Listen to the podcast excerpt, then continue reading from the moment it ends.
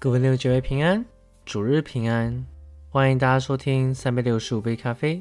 今天是八月六日，让我们在主日的时候安静我们的心，平静我们的灵，带着一颗谦卑敬畏的心来到神的面前，让我们这放下世上一切的缠累，让我们重新回到神的安息里面吧。今天和大家带来分享的话题是。不显眼的天国英雄，那些勇士终于带着水和他们沾了血的刀回到大卫的营里。但令人奇怪的是，大卫拒绝喝那水。他知道他们冒了生命危险把水带回来给他。当大卫嘉许他们的行为，他把这三个人列为英雄。有些人可能只是嘉许进到井里取水的人，但大卫不是那样。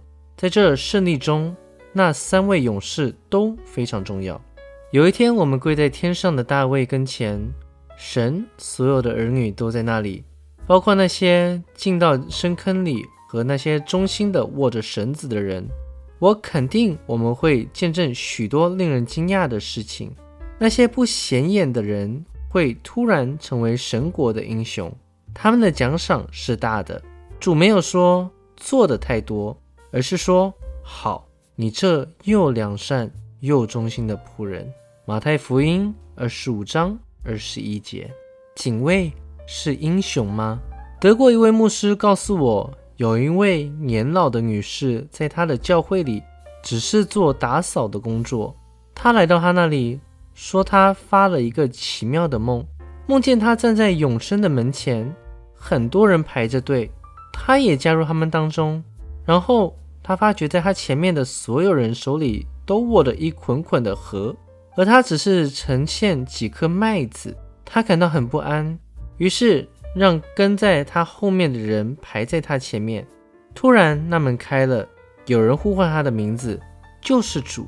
他战惊的拿着几颗麦子走上前，但主安慰他说：“你在不多的事上忠心，我要把许多事派你管理。”接着。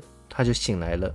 牧师告诉我，就在那位女士发了这个梦的一个礼拜后，她便死了。我深受感动。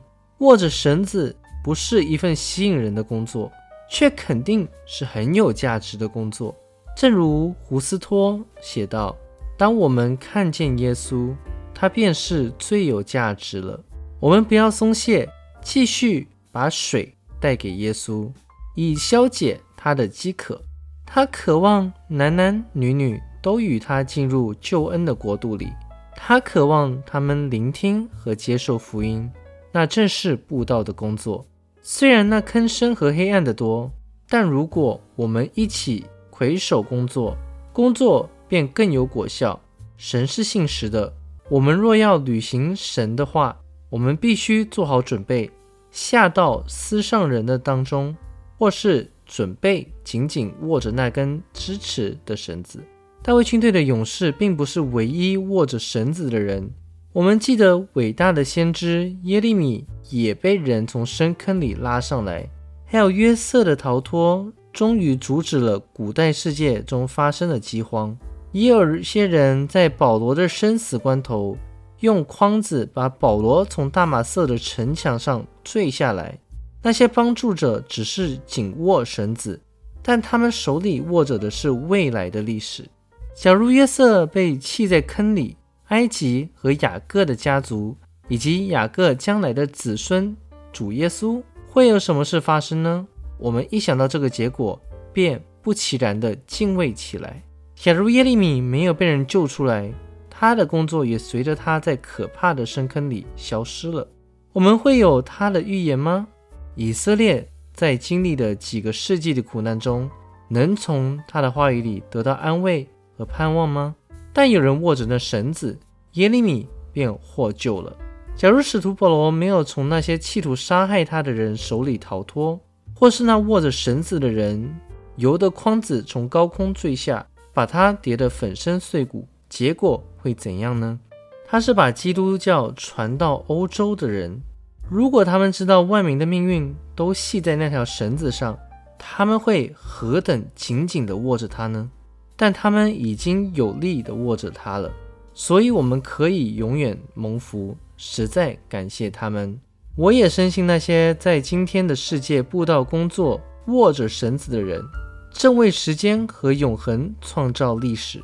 你能感到那拉力吗？你听到千千万万的人正为救恩而呼求主的名吗？你看见无数人从黑暗的国度里出来？进入神奇妙光明中吗？这些获救的宝贵灵魂将会是新耶路撒冷的居民。今天我们不能承担得起减少全球把福音带到万民中的力量。我们不敢减少工作，反而要做的更多。很多人危在旦夕，千千万万人的永恒就靠赖我们今天的工作。与此同时，我也要为那些忠心的人，他们借着带导和经济上的支持，为我们握着绳子。在一个荣耀的清晨，当我们跪在耶稣的脚下，他们都会得着极大的赏赐。我们是支持谁呢？我们不能说，但在一些地方正有这些人手里握着许多人，可能是全世界新的未来啊！要拯救世界。并要握着那绳，可能有人要求你那样做，那是因为这是极其重要的。好啦，各位弟兄姐妹，那我们今天就先分享到这边，我们明天继续。以马内利，耶稣爱你们。